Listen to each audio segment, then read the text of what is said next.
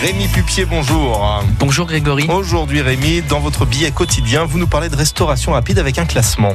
Oui, c'est MyPharma Info qui livre ce sondage pour la quatrième année consécutive. Leur conclusion, Saint-Etienne occupe la 26e place de ce classement des villes avec la plus forte concentration d'enseignes de restauration rapide.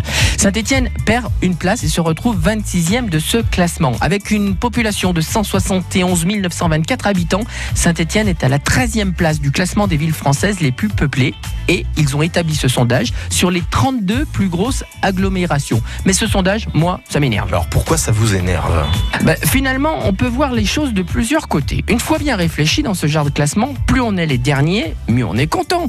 Et comme il y a que 32 plus grandes agglomérations en France qui ont été euh, étudiées, on pourrait dire que Saint-Étienne, notre belle ville, préfecture, est de la sixième grande ville française à avoir le moins de chaînes de restauration rapide en France. Donc on pourrait croire que les Stéphanois mangent mieux que dans d'autres villes.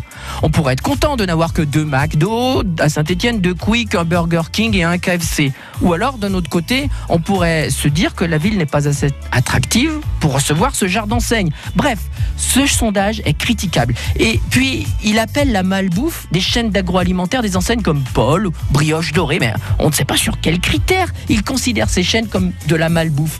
Les gens sont bien contents d'avoir ce genre de lieu pour manger vite fait, à petit budget, même si certainement ça ne vaut pas un petit artisan que je défends tout le temps du coin qui travaille avec des produits locaux. Mais il en faut pour tous et pour toutes les bourses. Et puis, ça fait travailler les gens, ça. Il faut pas l'oublier. Bref, encore une fois, on invente des classements pour se mettre en compétition, mais avec quelle finalité? À quoi ça sert? Bref, ça m'énerve, mais régalez-vous quand même. Hein. Eh bien, calmez-vous et rendez-vous demain matin.